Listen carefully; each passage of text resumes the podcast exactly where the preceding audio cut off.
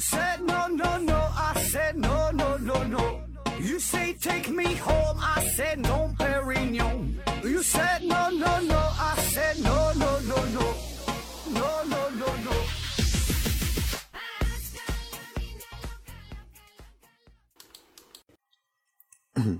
批评探索不求果，欢迎您收听思考盒子，还是线上硬广啊！听咱节目送奖品，奖品呢现在一共有三样，一个呢是由美人茶公司提供的五大箱子茶叶，一个呢是由魅厨公司提供的五大箱子香辣牛肉酱，还有一个是 KK 魔法画家公司提供的五大箱子油画棒和水彩笔。毕竟咱们是大公司啊，这个奖品呢都是一大箱子一大箱子的往外送，直接送货送货上门哈，你不用花一分钱。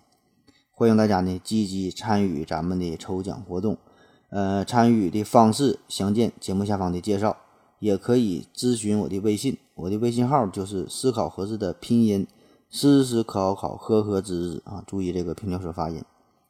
呃，提醒大家一下，就是参与抽奖活动一定要趁早，呃，听到这句话的时候你就赶紧留言，赶紧转发哈，赶紧就是，嗯，再给我发过来截图，赶紧参加，因为。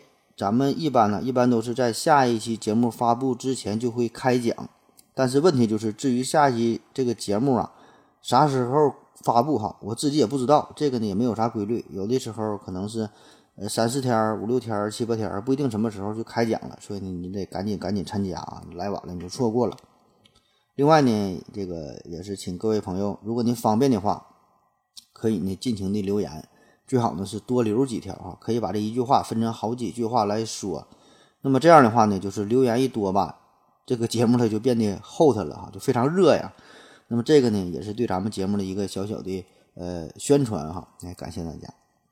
现在呀，这是高考结束了哈，也不知道各位考生朋友们考的怎么样啊？这个生活反正就是这样，在每个人生当中不同的阶段吧，都有不同的一个目标。那么当你真正经历的这个时候，就感觉这个事儿啊，这就是一个天大的事儿。短暂的人生的挫折，就会让你觉得整个天都快塌了下来，简直是不想活了。可是呢，呃，过不了多久之后，回头再看这个事儿，就感觉这个根本它就它就不叫事儿了。可能呢，连这个事情本身都你都忘了哈。那么这个高考呢也是一样，你在这个考试之前就感觉这个高考就是你生命的一切。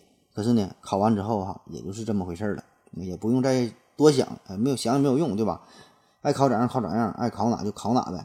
那么现在你需要做的哈，最重要的一个事儿就是珍惜这段宝贵的假期的时间，开始肆无忌惮的放纵哈，就各种玩呗。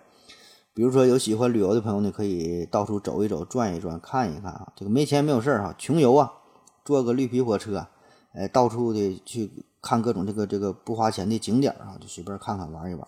那么喜欢玩游戏的朋友呢，就各种什么手游啊。网游啊，还得把一天二十四小时的玩啊，不用睡觉，一顿玩。还有喜欢追剧的、看电影的哈，看美剧、看韩剧的，一天追个二三十集。还有各位小情侣们，也是可以开始这种没羞没臊的幸福生活。但是呢，提醒大家，第一呢要注意卫生，嗯，还有呢就是预防为主，安全第一。还有更多的呢，就是这个喜欢吃的朋友们，各种吃吃喝喝啊，特别现在是大夏天的，呃，整点凉啤酒。烤点串啊，整点小龙虾，或者是麻辣火锅啊，对吧？一顿吃，越辣越好，越热越好，越热越越上瘾，吃的顺脖子汗流的这种感觉。反正就是大家呢，就是呃要把握住这段人生当中难得的自由自在的这个快乐的时光，因为这个一辈子呢，几乎呃不会再有第二次这样的机会，可以说是没有任何精神上的负担啊，可以肆无忌惮的放纵自我。那么，如果在这个精力还有剩余的情况之下，大家呢也可以追一追咱们往期的节目，因为咱们到现在已经是一千八百多期了。当然，实实际上并没有这么多哈，这个是按字数排列的。嗯，之前有一些可能没听到的、没听全的节目啊，可以呢反复再收听一下，也是对咱们的一个支持啊。那好了，嗯，继续这个漫长的实验系列。呃，今天呢，咱们聊一聊与节食与减肥有关的话题。刚才也说了，到了这大夏天的，对吧？那么很多女性的朋友，女性同胞啊，都是或多或少的呢会关注自己的体重的问题。就不管长啥样，不管多重，有有的八十多斤体重也嫌自己胖啊，就想减肥。有的呢是看到了网上有些喜欢的衣服，对吧？一看卖家秀挺好看，可是放在自己身上，感觉呢就差了点意思。然后呢，就是下定决心啊，开始拼命的减肥，起码嘴上都是这么说呗，对吧？那么减肥的办法是千万种，那利用控制饮食的方式进行减肥，这个呢是咱们最常见的啊，最常选择的一种方式。那么这个这个事儿管不管用呢？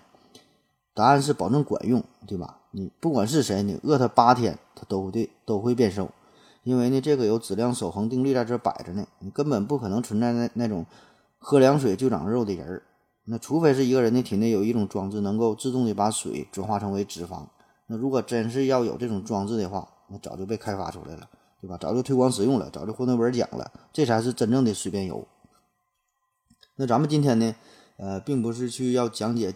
呃，关于减肥的具体的办法啊，也不是鼓励大家要去减肥，咱们呢就是，呃，就是要回顾一场关于节食的呃一个残残忍的实验，呃，这是长达半年的时间呢，就是不让这帮受试者吃饭，天天是饿着肚子。那么听完这期节目之后啊，我估计你是不会再打算去减肥了，起码呢是不会想刻意的控制自己的饮食，呃，反而呢会觉得这个。活着挺好，这个生活很美好，可以品尝各种美食哈，可以各种吃，这事儿呢，呃，挺好的，挺值得珍惜的。那以后如果再有朋友告诉你要减肥，或者是他他要减肥的话，你可以呢把这期节目丢给他，沉重的打击他一下。那么这个事儿咱得从哪说起呢？这个是发生在第二次世界大战期间，这个二战呢是波及了世界上很多的国家，呃，也是呃影响了众多的。人口对吧？这个伤亡的惨重，这个事儿，这个自然就不必多说。同时呢，这个战争就带来了饥饿的问题，因为你一打仗，这个大量的土地呀、庄稼呀，这个都被破坏了。然后适龄的人群，主要就是这些青壮年呗，也都是纷纷的加入到了战争当中，只剩下一些老弱病残这些人从事呃农业生产活动。还有呢，就是很多的这个民用物资也也都被征调成为了战略物资来使用。在这个战争当中，饿死的人那是不计其数，而活着的人每天的头等大事也都是呃吃饭的问题。就比如说，在这个欧洲战场上，原本非常富饶的欧洲大陆哈，也是出现了严重的食物匮乏。根据这个战后的统计，呃，纳粹组织围困的列宁格勒啊，这个地方每天都有超过一千人因为营养不足而死亡。再比如这个法国呀，法国这是当时的第一大农业国。那么这个时候，这个法国主要的农产区很大一部分都是被德国的，在这个德国的占领之下。那根据法国政府的官方统计，整个战争期间，这个占领区生产的百分之七十二的小麦、百分之百的食糖、百分之八十七的黄油、百分之六十四的牛肉，这些东西都被德国强行的征收，或者是以极低的价格给买走。那这时候，整个欧洲就是一片饿殍遍野、怨声怨声载道的这个情况。那面对这种情况怎么办，对吧？一方面呢，就是想尽快结束残忍的战争；另一方面呢，呃，也是想要研究一下，找到一种方法，找到一种对策来处理关于饥饿的问题。那此时呢，这个美国人，对吧？这老美这是，呃，相对于其他国家来说，日子呢过得还算是不错。毕竟这个美国本土是远离，呃，二战的欧洲战场啊、亚洲战场的话，远离这些地方。美国本土呢，并未受到战争带来的太严重的冲击。那面对着欧洲战场这些这个惨烈的这个局面，呃，食物极其的匮乏。那作为同盟国，这时候美国和英国的科学家呢，就联合起来，就想要进行一些实验，试图呢解决关于饥饿的问题，想研究一下如何治疗欧洲处于这个大饥荒当中的这些受害者，对吧？那解决这个事儿，那怎么办，对吧？你想解决饥饿问题，你得先了解饥饿，那研究饥饿。你看老外这个，他这个思维这这个非常严谨，对吧？不像咱们，你说赶上粮食收成不好，饿了怎么办？大户人家、有钱人家、大善人开个粥厂往外施粥，呃，对吧？吃不饱，反正饿不死呗，给大伙吃。但是老美，你看人家这个想的事儿，就是不干是要吃，而是呢想通过一组一个一个实验，看看这个饥饿会对人体呢带来什么样的影响，心理上的、身体上的。那么看看有什么生理上的一些这个这这些反应什么什么变化，对吧？然后呢，想找到一个办法，怎么才能最快的恢复饥饿带来的这些损伤？那么这样呢，就可以在这个粮食不足的情况之下，最大程度、最大程度的帮助饥饿的受害者。你看这个想法，这个思路很好，出发点很好。于是呢，就开展了这场史无前例的，同时也是惨绝人寰的饥饿实验。嗯，因为这个实验带来的这个后果啊，远远的是超出了当初的预计啊。当时呢，这个实验这是由美国明尼苏达大学所主导的。呃，实验的负责人叫做安塞尔·凯斯啊，凯斯，他呢是一位流行病学家，也是研究饮食啊、呃研究肥胖、研究饥饿、关于这个健康这方面的一个非常著名的生理学家。在这个二战期间，这个凯斯啊，他还为美国部队制定过战斗套餐。那所谓的战斗套餐，就是呃，针对于一些特殊的兵种啊，不同的。呃，这些战士对吧？要保证他们的每天的能量的来源，呃，保证这个这个一个食物的配比啊，做了一个套餐。所以呢，他关于呃饮食这方面哈，这个很有研究，很有建树。那开始这个教授，然后这个实验就开展了呗。呃，这个饥饿实验初期呢，他是先是招募志愿者。这个开始呢，就特意的找人设计了一张很富有情怀的一个海报。这个海报上面怎么写的呢？啊？为了孩子们吃饱，我们来挨饿。你看这个很有煽动性啊！果然这个销宣传的效果很好。很快呢，就招募到了四百多名的志愿者。然后呢，他们就从这些志愿者当中选出了三十六名身体非常健康、心理非常健康、意志力非常顽强的年轻的小伙子。啊，这些人都是自愿参加的，他们都很高兴啊，对吧？因为这个咱说这是处于二战的这战争期间嘛，那这些人当时都是拒绝服从兵役啊，都是在美国本土，嗯，他们不喜欢战争嘛，但是呢也是想 通过自己的努力，呃，为国效劳，对吧？奉献一份热情，这样呢就是一腔热血的投入到了饥饿实验当中。那比如说当时有一位小伙子叫做呃马歇尔·萨顿，哎，这个人，这个年轻人他在当时二十六岁。这个小哥呢，就是一个理想主义者，他一心想要改变世界。用他自己的话来说，就是希望为社会做点事儿啊，希望能冒点险啊。这萨顿这位，那召集完了这些志愿者啊，这个实验就要开展了。这个实验怎么进行的呢？总共分三步啊，就是有三个阶段。第一阶段呢是三个月的适应期，三个月哈，这个时间是从一九四四年的十一月开始的。这些年轻的志愿者就被安排在明尼苏达大学体育馆下边的一个集体宿舍当中，呃，每个人一个小房间，大伙呢是住在一起的。平时呢有机会也是共同的生活、学习啊，啊工作呀，进行身体的锻炼呢。这个实验呢就要求他们每个人每天摄入三千二百大卡的食物，三千二百大卡，这个这个能量哈，这已经是不少了。呃，一般来说呢，如果是一个以这个六十公斤为标准啊，那么以这种 六十公斤为标准一个人来说，在静息状态之下，一天呢只需要一千五百大卡就能维持基础的这个生存了，就够用了。一千五百大卡。那如果是中等的活动量，一般呢一天到一天是这个一千八百到两千二百大卡呢，基本也就够用了。所以呢，你看这个三千二百大卡，这个能量其实还是挺多的。那么这个阶段，第一阶段，这个目的呢，就是要让这帮人达到一个最佳的体体重哈，达到一个平衡的状态。呃，另外呢，我也估计哈，可能是因为他们的这个美国佬他的体格比较大，吃的比较多哈，就是想保证一个恒定的能量摄入。就这样哈，就这么吃，吃了这个三个月。但是需要注意的就是呢，除了这么吃，他们呢还要求每周要步行三十五公里。呃，平均呢一天就是五公里，其实呢这个也就是咱们一个正常的活动量，差不多哈。每天走五公里其实也不算多。然后呢，在这个期间，这玩意儿呢还要保持正常的学习呀、生活呀、工作呀，就是你原来干啥，现在还干啥，只不过就是有人严格的监督你吃饭这个事儿，不能偷偷摸摸的额外进食其他的食物。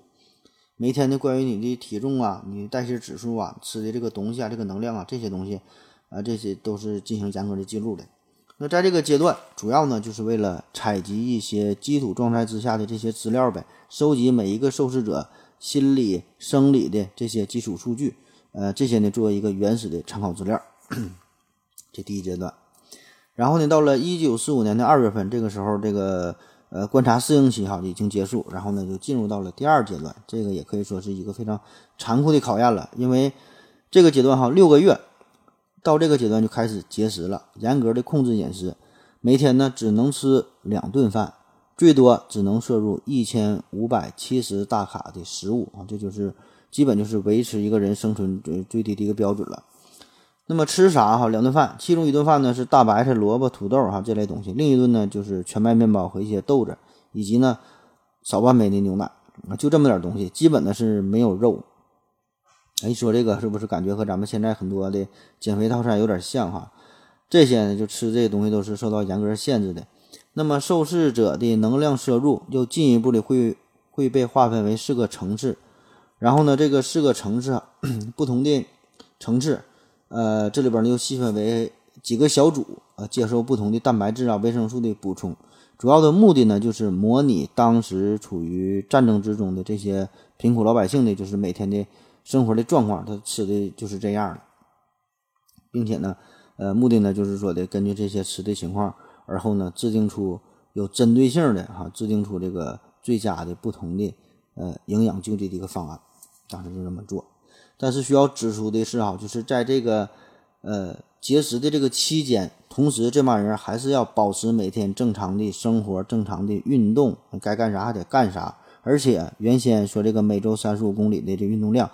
必须呢还要完成啊！这个对于当事人这帮人来说，就是就是相当残酷了。那经过了这么一通折磨，很快啊就有人受不了了，很快就有三名志愿者，哎，提前就退出了这个实验。因为这三个人，咱不说嘛，你还有正常的工作啊，正常上班。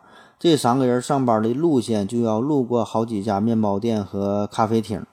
你说吃饭这个东西对吧？你饿也就饿了哈，你看不着你也就算了。你正饿着，你还能看着啊，越看越馋。每次走过这间咖啡屋，忍不住就慢下了脚步，对吧？完全无法控制我自己啊，饿的是相当难受，对吧？很快这仨人就退出了。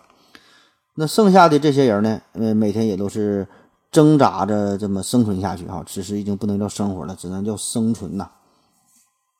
那这些饥饿的人们 很快就表现出了许多 异常的反应啊，比如说在这个生活方式上。大家呢都开始对食物产生了强烈的关注，每天也不干别的了，就是坐在电视机旁边啊，也不看什么《生活大爆炸》了，也不看什么新闻联播了，啊，就等着看美食节目，就想看这个《向往的生活》啊。看完《向往的生活》，就看《拜托了冰箱》，看完回家吃饭就看《舌尖上的美国》，而且这个吃饭的过程跟以前相比也是有了很大的改变。就是会做出一系列与食物相关的很有仪式感的这个举动，就把这个吃饭这个事儿整的就是相当的隆重啊，喝碗大米粥，整的就很有仪式感，很神圣，而且呢会故意放慢吃饭的速度，就是很享受美食的过程哈。比如说，你有的人还会用水呀，呃，稀释食物，目的呢就是就显得能多吃点呗，身上还是很多东西。有的人呢会把这个食物切成小块儿，用刀叉嘛，切成小块儿，切老小老小的了，一口一口的吃，就是想方设法的延长吃饭的时间。那还有一些人呢是痴迷于收集各种菜谱啊、各种美食的图片呐，看着也高兴。有的人呢就喜欢，呃，买买一大堆这个大勺啊、蒸锅呀、电饭锅呀，就买一大堆东西给家放着，就是看着可开心了。那实验刚开始的时候，实验刚开始的时候还是允许吃这口香糖的。于是呢，有人就不断的嚼口香糖，就嘴里借点味儿啊，感觉嘴没闲着也挺开心啊。最狠的有个人一天嚼了四十多包口香糖啊，最后口香糖也不让吃了。那因为饥饿，也有些人做出了非常奇葩的举动啊，比如有人在这个实验当中就实在太饿了，呃，就晚上偷摸的在这个垃圾箱里边翻出两个烂香蕉给吃了啊。这这个这在当时已经很奢侈了啊，能吃个烂香蕉。更有甚者，在这个实验当中 切了自己的三根手指头，哎。把三根手指头当成火腿肠给给吃了，当然后边说这是我编的哈。呃，切手指头这事儿是真的，但是呢没吃这个手指头。嗯，好了，咱们先休息。我要跟正南去尿尿，你要不要一起去啊？我也要去。哎，风姐，我要跟正南、阿呆一起去尿尿，你要不要一起去啊？嗯 嗯，好了啊，喝了口水回来，咱们继续聊。呃，那经过了六个月的折磨，第二阶段的实验终于呢是结束了。最后的结果显示呢，这帮人平均体重哈是减掉了百分之二十五，也就是说呢，如果你原来一百二十斤的话，现在呢就变成了九十斤，哎，是不是听着还挺诱人的？有点动心了。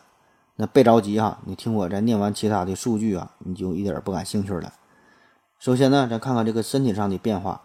这些人呢，瘦是瘦哈，但是呢，饿的都是骨瘦嶙峋，前胸贴后背，哎，都瘦的跟这个骷髅成精似的，完全失去了健康的状态。瘦是瘦，哎，但是这是一种病态的瘦，这个呢还不算啥。更重要的呢，就是他们很多人呢出现了贫血呀、关节肿胀啊。还还有掉头发呀，很多的改变，身体的力量平均呢下降百分之二十一，血液量减少百分之十，呃，新陈代谢率降低了百分之四十以上，静态心跳由实验前的平均每分钟五十五次降低到了每分钟三十五次，排便的次数也降到了一周一次，皮肤呢也是变得非常的粗糙。从这个外表上来看，呃，最奇葩的一个变化哈，就是他们的眼睛。呃，可能是因为这个供血量下降的这个影响，所有人的眼白呀，就是咱说这个白眼仁这个地方变得更白了，大白大白的哈，像白纸似的，一点血色也没有。然后你要晚上看着了，就是看起来是十分吓人。然后呢，除了这个身体上的改变呢，还有这个精神上的改变。呃，百分之二十的受试者受试者呢，都出现了抑郁症的表现，反应呢也是变得越来越迟钝，啊警觉性也下降。再也没有心思呢去专心的思考问题了，呃，也是更加容易出现沮丧啊、内疚的这种情绪，脾气呢也是变得非常的古怪，非常的暴躁，经常呢会说出很尖锐、很刻薄的话，呃，说完之后呢自己感觉还后悔，然后大晚上呢还得去给人家道歉，那俩人彼此一看对方的大白眼睛，还都吓一跳，反正就是各种这种负面心理的改变呗，呃。这就是这时候就再也没有人去关心什么政治问题呀，再也没有人去谈论什么女性的话题呀，对吧？因为这个咱男的咱都明白，对吧？政治和女人这个永远是男性最喜欢讨论的两个话题。可是呢，此时哈，食物成了他们唯一的关心的问题。呃，这个实验人员呢就发现，有的这些志愿者呢会拿着一张食物的照片，死死的盯着看两个小时哈，一动都不动。那么这股专注的劲儿完全超过了看色情照片，甚至呢，有人把这个卧室里边本来是贴着贴着这个美女画报哈，贴着林志玲啊，贴贴贴贴着谁谁谁的，现在呢都换成了美食的海报。那他们的感官呢也被激发到了极点，就是这个嗅觉呀和听觉呀都变得更加的敏锐。谁家一炒菜，呃，这个大勺哈和这炒勺这个叮当一响，稍微有点香味儿，有点声。提鼻子一闻就知道他家做的是啥。比如说，这时候还有一个受试者，他是在实验之前呢，刚刚认识了一个妹子，呃，这俩人关系处的相当不错，没事呢一起吃个饭啊，看看电影啊，很开心。那这回哈，这回这不就就要求不让额外的进食，不能吃东西了。但是呢，俩人这个看电影呗，对吧？这个相处的还挺好，啊就继续和以前一样。可是呢，在这个看电影的过程当中，就发生了很多的改变。就是这个男的呀，再也不会主动拉手了，也不会偷偷的再摸这个女孩的大腿了啊，反倒是对这个电影当中很多吃东西的镜头很感兴趣啊。最爱看的就是星爷的食神，反复看。那看完电影之后，各回各家哈，再也不出去开房了，直接把这个女方给送回去，义正言辞的对这个女朋友说哈，赶紧把裤子穿上哈，你把我当成什么人了？赶紧给我拿个鸡腿过来。那面对这种情况。志愿者们呢也是感觉到不对劲儿啊，也想，呃，找一些方法，就试图用呃各种办法来应对这种心理上的变化。那其中一些人呢是开始攻读法律学位，找点事儿呗。而这个前边说的那个二十六岁的这这个小伙子啊沙顿，他呢是开始学习哲学，开始学习宗教啊，企图呢靠这玩意儿来拯救自己的灵魂，拯救自己的胃。其实呢，在这个实验开始之前，呃，这个开斯教授啊，这实验设计者嘛，他呢早已预料到这个问题，就是觉得这个饥饿很可能就会带来情绪啊、性格啊，这个心理心理上的方方面面很大的负面的影响。所以呢，在这个志愿者选择这方面呢，非常的严格嘛。咱说他是从四百多个人里边选了三十多个人哈，所以呢，被选上的这些人，他的心理状态都是普遍要好于普通人啊，就心灵非常强大。但是呢，在这个实验当中呢，这些人还是表现出了种种的心理的问题啊，各种呃非常敏感呐啊，是易易怒啊，脾气暴躁啊，焦虑啊，天天啃手指甲呀，对吧？过量的吸烟呐，而且呢，也都是不再关注个人卫生，就啥事都不管，一天呢就想着吃。这里边还有一个案例，说是有一个二十四岁的受试者，他呢是由于食物匮乏，呃，出现了精神上的异常，晚上做梦就吃人肉啊。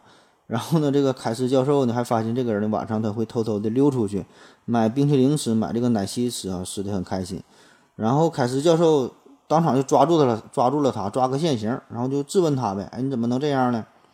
那么最初呢，这个人被抓了之后还痛哭流涕啊，非常伤心。但是马上呢，情绪发生了很大的转变，变得非常的激动啊，说威胁要杀死凯斯教授，而且呢，杀了他之后说自己还要自杀啊，情绪不稳定。最后呢，这个人是被送到了明尼苏达大学的精神病院接受了后续的治疗，然后呢，逐渐的是恢复了他的正常的饮食习惯。那么吃的这个这个事儿变，呃，变得正常之后呢，慢慢的他这个精神状态呀，才一点点的好转了过来。可以说呀，在这个实验之前，这些都是风华正茂的翩翩少年。哎，大家呢对未来、对祖国、对社会都充满了希望，充满了激情啊！还对这个政治还多少还有点不满，还想改变世界，哎，总想着约炮啊，很多想法。可是呢，从这个实验开始之后，他们除了食物，对任何事情都失去了兴趣。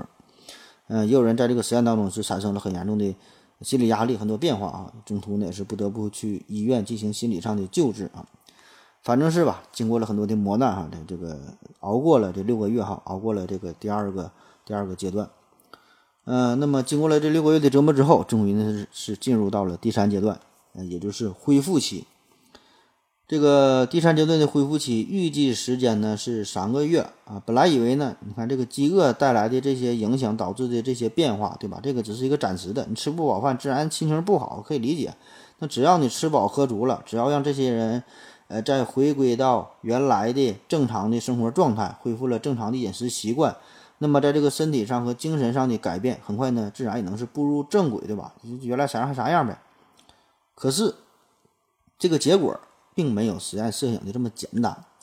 就是本来咱说哈，算上前期的准备工作是三个月，对吧？然后中间的实验六个月，再加上恢复期三个月，这一共呢，也就是一个为期一年的实验，那设计挺好的。可是哈。对这些受试人员造成的影响，后续的恢复远远哈，呃，不止预计的三个月这么简单，也不止一年这么简单。当初预计的三个月的恢复时间根本就不够哈，没能让这些呃饥饿的受试者走出阴影啊。所以呢，这这个实验哈，咱说这才入选了咱们的这个漫长实验系列哈。这个实验并不是这么简单，并不是这么短哈，是不是？那听到这感觉比这个。沥青滴落实验有意思多了哈，一帮科学家天天那个蹲那会儿都看这个沥青往下滴哈，那玩意儿有啥可讲的？那好了，咱说到了这个恢复期，到了恢复期，这个本来预计三个月的时间嘛，对吧？再也没有人去监管他们吃饭的事儿了呢，爱咋吃咋吃，想怎么吃就怎么吃，这帮人可乐坏了啊，对吧？你受试者的这个饮食量可以不受任何的控制，但是说，呃，你吃的食品。嗯，吃的这些东西的量，还有这个能量哈，这些呢还是要被详细的记录的啊，这个是有有有人看着的。那这帮人可可不管这些，你看着你的，你你计算你的呗哈，反正我就吃我的。甩开腮帮子是撩撩开了后槽牙，饭菜是长江流水是风卷残云哈，里边的套件打开了，小仓库的钥匙都拧开了哈，稀里秃噜稀里秃噜就跟倒进土箱子里似的。那么这个时候最好能来一个报菜名，一个贯口啊，就是一顿吃。但是呢，我这个报菜名，我怕郭达不乐意哈，我就不说了。反正这玩意儿就是放开了吃，大饼卷着馒头就着米饭哈，就这么照。而且呢，不是一顿这么吃，不是一天这么吃，是天天顿顿都这么吃。这三十多个受试者呀，就开启了暴饮暴食的无限连击的残暴模式啊，直到呢把自己吃撑了、吃吐了哈，最后呢还得到医院急诊室抢救啊。这些呃，就真事儿啊，这个真事儿。那很多这个实验的志愿者也发现，他们每天呢都要吃掉大约六千大卡的食物啊，就是这么吃，他觉得还饿呢哈，已经是咱们正常饮食的二倍的量了。你想想，这六千大卡的食物，一个煮鸡蛋大约是八十大卡，啊，六千大卡就七十五个鸡蛋。一般的一个二两的馒头大约是一百一十大卡，六千大卡就是五十五个这样的馒头，一天相当于让你吃七十五个鸡蛋，或者是吃五十五个馒头啊，你想你啥感觉？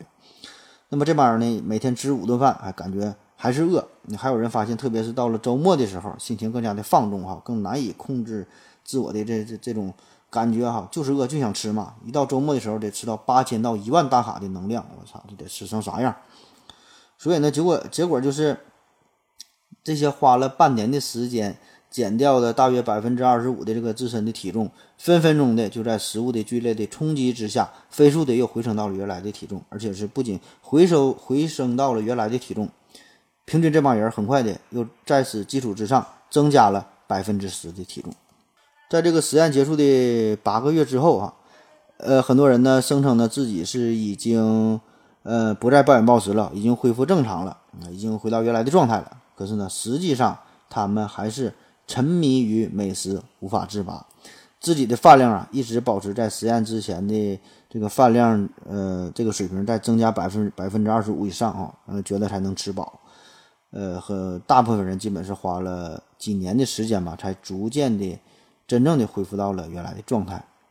所以呢，正是因为这场饥饿实验对于这些受试者身体呀、心理上带来的双重的折磨，这种巨大的影响，这个实验呢也成为了人类第一次。同时呢，也是最后一次用这么残忍的方式进行长期的人体饥饿实验。呃，之后呢，再也没有出现过这种哈强制的实验了。起码是咱没看到正规的报道、正规的记录。当然有个别的哈个别个例个案哈，有个别人想减肥呀，还有一些呃用这种绝食表示抗议的现象，这个保证是有啊。还有还有一些大神哈，说自己可以辟谷啊，不用吃饭呀也能活下去啊，这都是个别现象哈。呃，反正最后结果都是饿得挺惨。那咱之前文中提到的有一位这个二十六岁二十六岁小伙子叫萨顿嘛，啊，这个人也是长时间的追踪记录下来。那在这个实验结束之后呢，萨顿这个小伙子也是逐渐的呃过上了健康幸福的生活哈，回归到原来的状态。那在一九四九年，他还前往加沙啊，参加了呃这个难民的救援的工作，而且呢，在他回国之后呢，也是参加了很多慈善的工作哈，呃，活得很好。那在他九十多九十多岁的时候呢，呃，萨顿呢还是在媒体上表示过，很高兴能够在年轻的时候参加了这场实验，哈，留留下了很多的故事，很多的回忆，做出了很多的贡献。他说：“你看他的朋友当时是参加了二战嘛，在这个南太平洋战场之上，冒着生命的危险，哈，去战斗，为了祖国贡献。而他呢，则是作为呃一个这个受试者，哈，呃，也是为了这个战争，哈，也是呃奉献了自己的。”健康奉献了自己的一部分，是感觉很很荣幸嘛，对吧？呃，如果现在沙特这个人他还活着的话，到现在应该是一百零一岁了，不知道他还活没活着啊？好了，咱们再休息一会儿。我要跟正南去尿尿，你要不要一起去啊？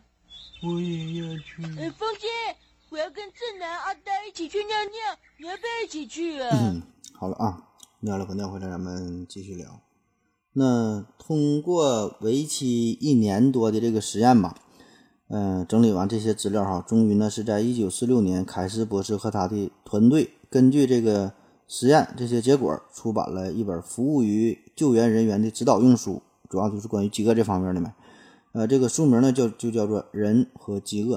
这个书中啊提供了很多关于饥饿救治方面的建议，比如说要以公正的态度对待饥饿的。这些病人啊，避免和他们争论。他们呢，通常受到很小的刺激啊，就会与人争吵。吵完之后呢，还很后悔，还会呢跟你瞪大白眼睛啊。比如呢，这个这个饥饿呀，会提高人们对于饮食、对于安静环境的需求。所以呢，不管是什么样的噪音，都会让这这帮人员呢感到非常的烦躁。特别是在他们吃饭的时候，一定要保持一个安静的环境，否则他们呢就容易跟你干起来。还有呢，就是他们的这个情绪也很容易受到天气变化的影响。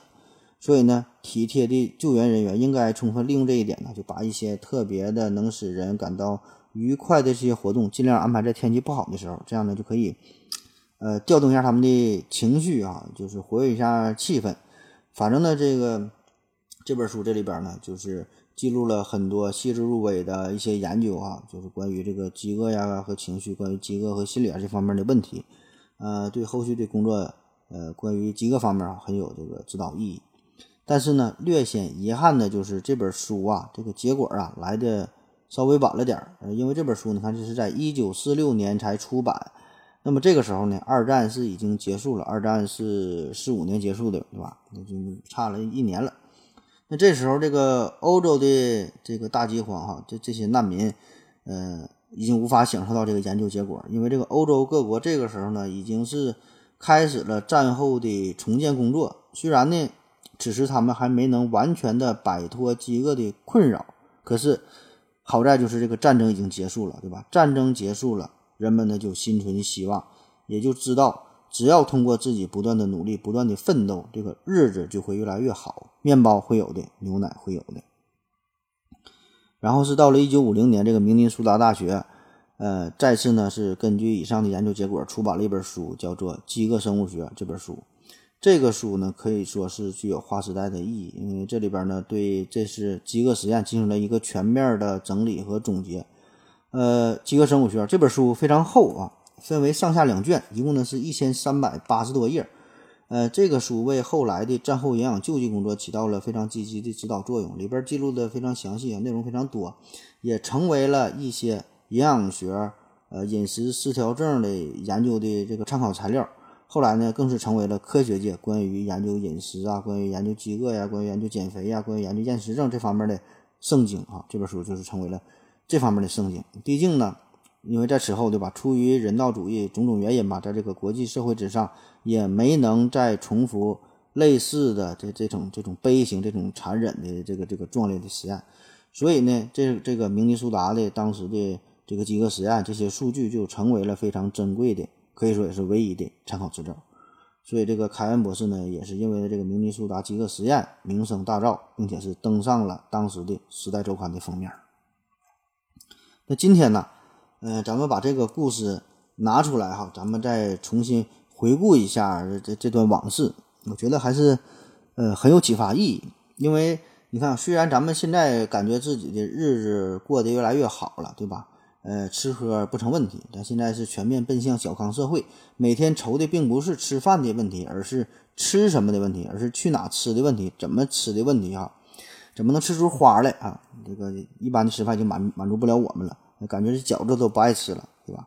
其实啊，这事儿啊，咱真就还别太嘚瑟啊，这个低调点啊，这这个真是，呃，袁隆平把咱喂的太饱了，一天都找不着北了。我觉得咱还是低调点，因为咱们国家能吃饱饭这事儿吧，也就是最近这三四十年哈，真别太嘚瑟了。真是，我记得我小时候还用过粮票呢，对吧？这就是那个时候这个。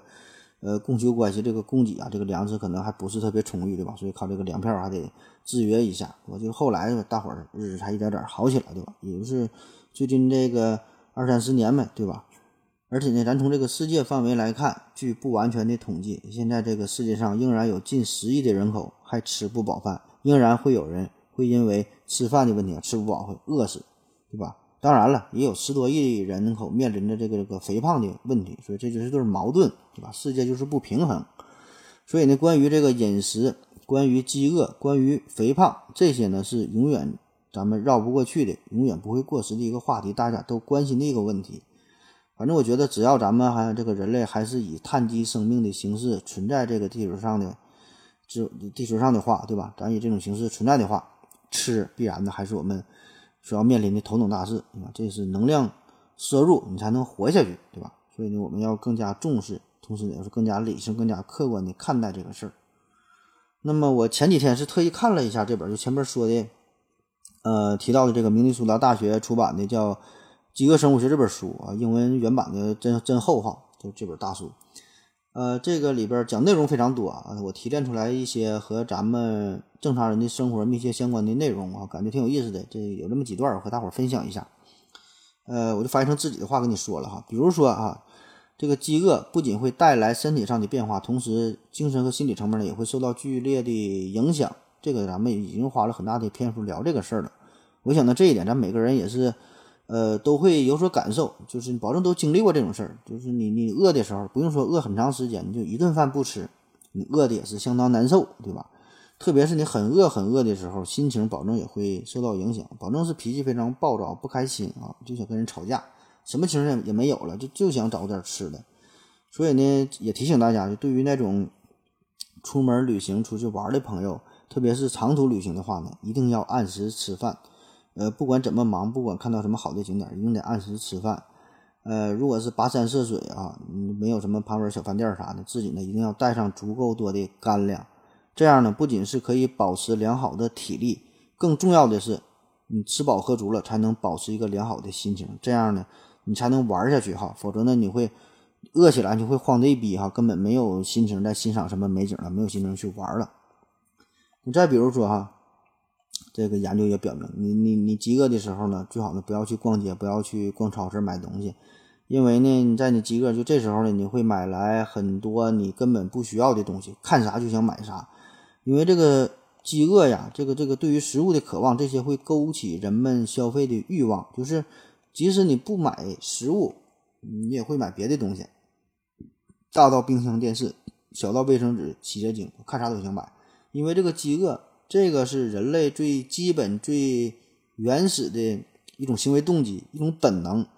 就是这这个饥饿感呢，也会助长你一种与获得有关的想法，因为你感觉饥饿嘛，什么都都想得到，对吧？你这种这话就不管是呃免费的呀，还是付费的，根本不会考虑这些东西。就每个人都这样，就你嘴上不说呢，但是身体很诚实啊，还是很想要啊。而且后续呢，也有一些。呃，专项的一些研究也表明了，就是你饿着肚子的时候，这个消费者，呃，去买东西啊，会比吃饱的这些消费者呢，会多花大约百分之六十四的钱啊，这这可不少了。当然了，对于喜欢购物的人，这也是有福了，终于呢可以找到一个自己喜欢购物的，喜欢购物的一一个理由哈，就因为感觉你就说吧，就因为我自己饿呀，对吧？饿我才想买的啊，你可以开脱一下。但是如果作为女生的话，嗯，提醒大家一下，如果作为女生，你要和男士约会的话，呃，如果你是一个胖一点或者说是稍微显得丰满一点的女性的话，你跟男性约会，提醒你啊，你最好在这位男士非常非常饿的时候和他去见面，因为这个时候，呃，这位男士会更加喜欢你，嗯，他会对你更加着迷，因为有实验表明，就是这种饥饿呀，会让男人偏好。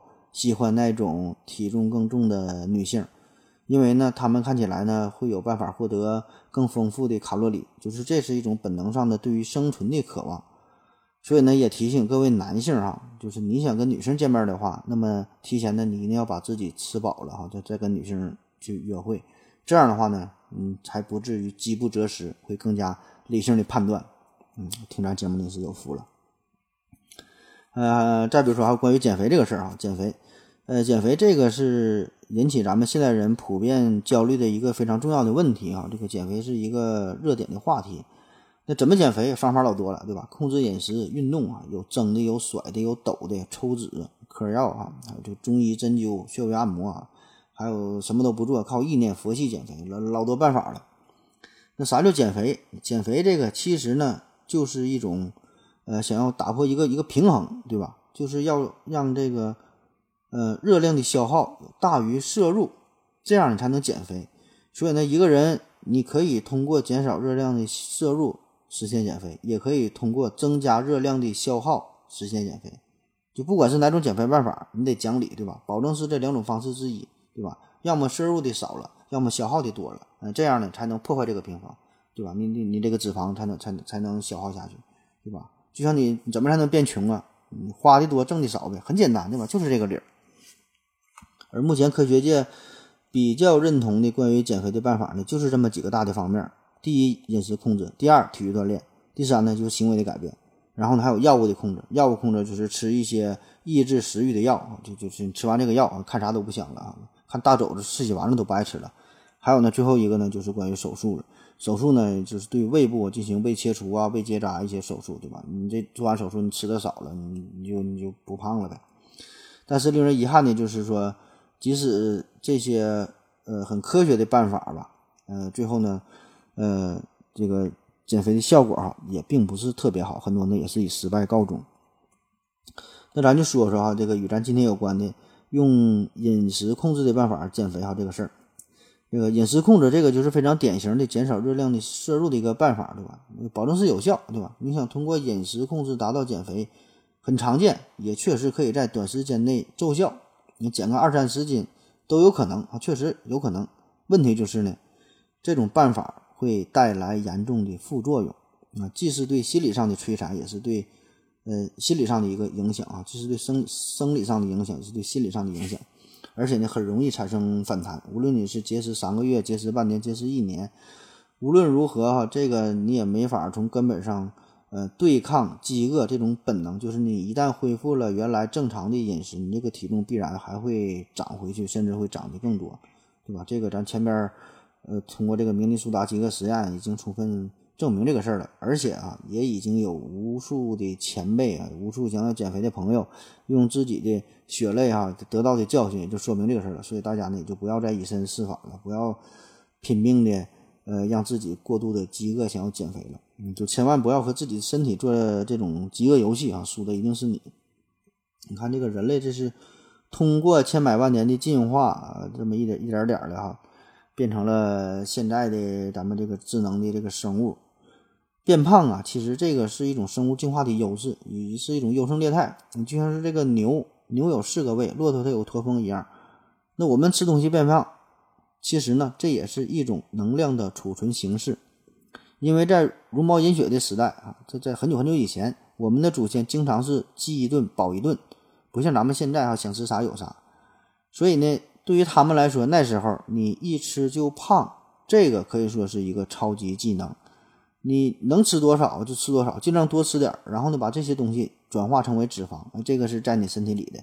所以你在你饥饿的时候，在那两天吃不上饭的时候，在你需要的时候，这些脂肪可以分解，可以再顶上一阵儿，让你的生命延续下去，不至于很快饿死。如果真的就是吃啥都不胖，吃啥马上拉啥，你就保持一百斤体重，吃啥拉啥，吃啥拉啥，那么这样的话呢，非常危险，对吧？嗯，对于原始人来说，你这个就要命的，很快就会就会被大自然所淘汰了。所以你这个减肥是在干啥？这实际上就是你在和进化本身做斗争，对吧？因为我们能吃饱才是这几十年也就几百年的事儿，而饥饿这个是几十万年、上百万年的事儿。所以，你你你这种较量，这个难度是可想而知。你想违背这个进化的规律啊，你不太可能。所以大多数人减肥最终都是以失败告终，这个事儿也是在情理之中的。所以这个节食哈，控制饮食这个事儿不会让你无止境的瘦下去，正常的饮食呢也不会让你的体重无止境的增长下去。咱说就正常吃饭的话啊，因为这个人体呢，它也有一个天然的防御的机制，就是让你这个体重啊会在一个合理的一个自然的区间的上下波动。其实就跟这个体温也差不多，无论你怎么变化啊，上下它是一个有一个小幅小幅度的波动，但是呢会围绕一个中心，嗯，会向着一个。在一个合适的范围之内进行调节，就每个人的体重都有一个天然的设定值，这个数值不一样哈，这个数值呢也会受到遗传呐，受到生活的一些影响，而且呢这个数值呢往往不是你认为的理想的体重，可能呢会比你的体重呢会多一些，但是没有办法，你你的身体自然状态就是会在这个呃天生的这个数值的附近进行波动哈，这个你你也改变不了啊，不是你愿意不愿意的，不是你能控制的。所以呢，在正常生活情况之下，一个人的体重就会围绕这个设定点波动嘛，对吧？呃，这个波动的幅度大约呢就是五到十斤左右，所以呢，你就得接受这个事儿哈，你满不满意啊？它就是这样的。所以呢，呃，有些女生总想把自己的身材变成杂志封面上模特的那种风那那种身材哈，把这个作为一个奋斗的目标，这个我感觉就纯属是自己和自己过不去了。当然了，对于那些体重，严重超标的朋友啊，三百八十多斤，对吧？四百六十多斤啊，七百二十多斤，嗯，这个时候减肥还是很有必要的，因为呢，呃，这不仅是肥胖的事儿了，这个也是很严，也会严重的影响你的健康，对吧？喘气都费劲，对吧？这个时候保证是需要减，呃，但是怎么减，这个也不是单纯靠食物控制就能成功的，这个就得咨询专业的、正规的一些医疗机构了。每天吃多少东西啊？多少运动量啊？呃，活动多长时间呐？对吧？是不是需要给这个胃做个手术啊？对吧？这个就得咨询专业机构、专业的人士了。但是你记住哈，不管怎么减，记住一点就是你减的快，长的保证也快。所以呢，有很多减肥店都是敢于打出这种短期减肥的这种口号、这种宣传的噱头，号称一个月见效、二十一天减肥啊等等。那一方面，如果就是这个。你减肥不成功啊，也无所谓，对吧？因为人家总能找出很多的理由。你减肥这个事儿，你就得靠自己，对吧？人家是提供一个方案，给你制定一个计划。但是你偷吃个蛋糕啊，呃，偷吃个雪糕啊，对吧？偷喝一瓶饮料啊，对吧？人家人家总能给你找出理由，你也说不过人家。另外一方面呢，就是你真的减肥成功了，那你也不用高兴的太早，因为过不了多久之后，你还得胖回去。嗯那么你胖回去之后，这时候你多半呢会责怪自己不争气啊，感觉自己没有控制好，然后呢又乖乖的再次落入商家的减肥的陷阱，成为了他一个铁杆的回头客，就是减了胖，胖了减，减了胖，胖了减啊，就是这么周而复始的循环。你挣那点钱，要么就是买好吃的了，要么就是乖乖的交给减肥店了。所以呢，听完今天的节目你就明白了哈，减肥这事儿哈，就怎么变胖这个事儿，真是不怪你啊，这就是一种生物学上的一个一个本能，这就是进化的规律。想减肥可以啊，你也得遵照客观的规律进行才行。这个就是一场持久战，你一个月减十斤，下个月保证就是长二十斤啊，这玩意儿有鸡毛用啊，对吧？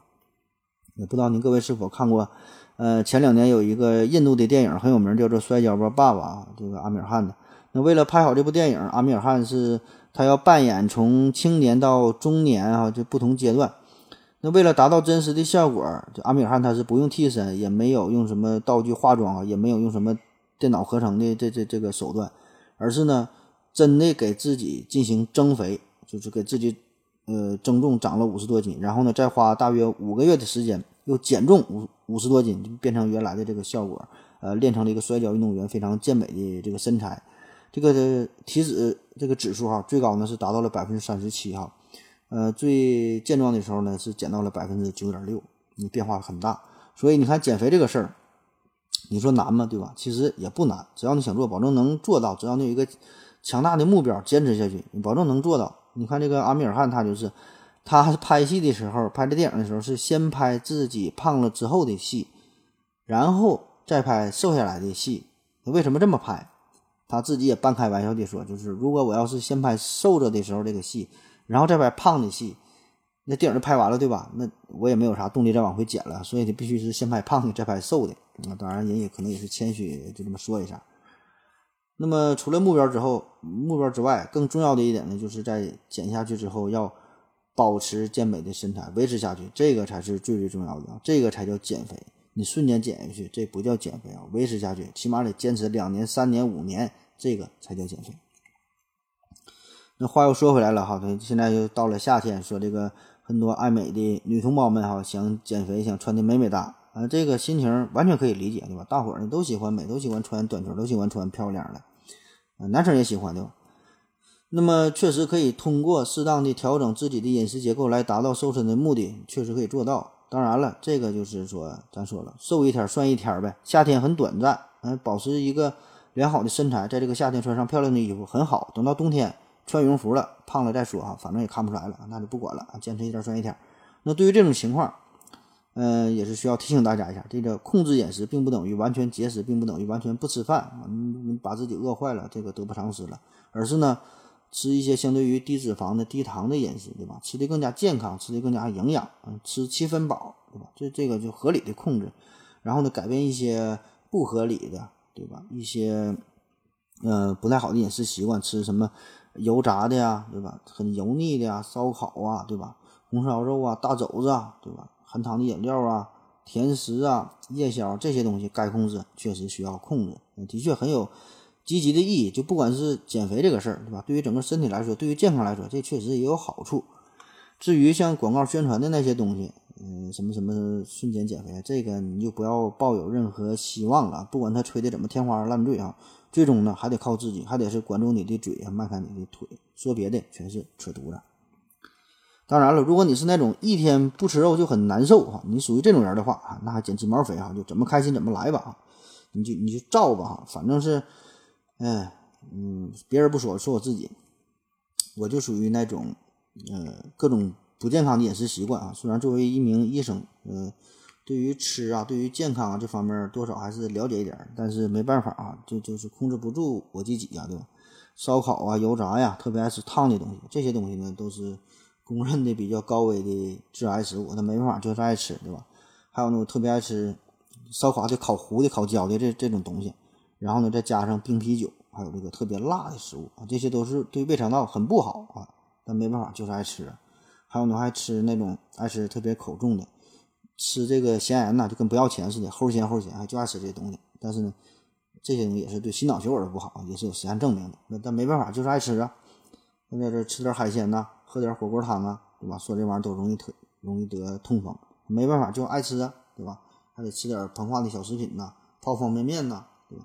反正我也管不了那么多了，对吧？这玩意儿就是看你个人的选择，道理呢大家都明白，对吧？现在上网一查，很多资料都有，对吧？你这个不成啥问题，对吧？你你你你想干，你想长寿，对吧？没有啥秘诀，很简单，几条都能做到了，早睡早起，清淡饮食，呃，什么什么运动，对吧？这些谁都明白，照着做也就 OK 了。但是至于你愿不愿意去做，能不能去做哈，能不能坚持下去，这个呢就由你个人决定了，别人说啥没有用。这个人世间没有减不下去的肥肉，当然人世间也没有可以拒绝的烧烤。好了，感谢您的收听，谢谢大家。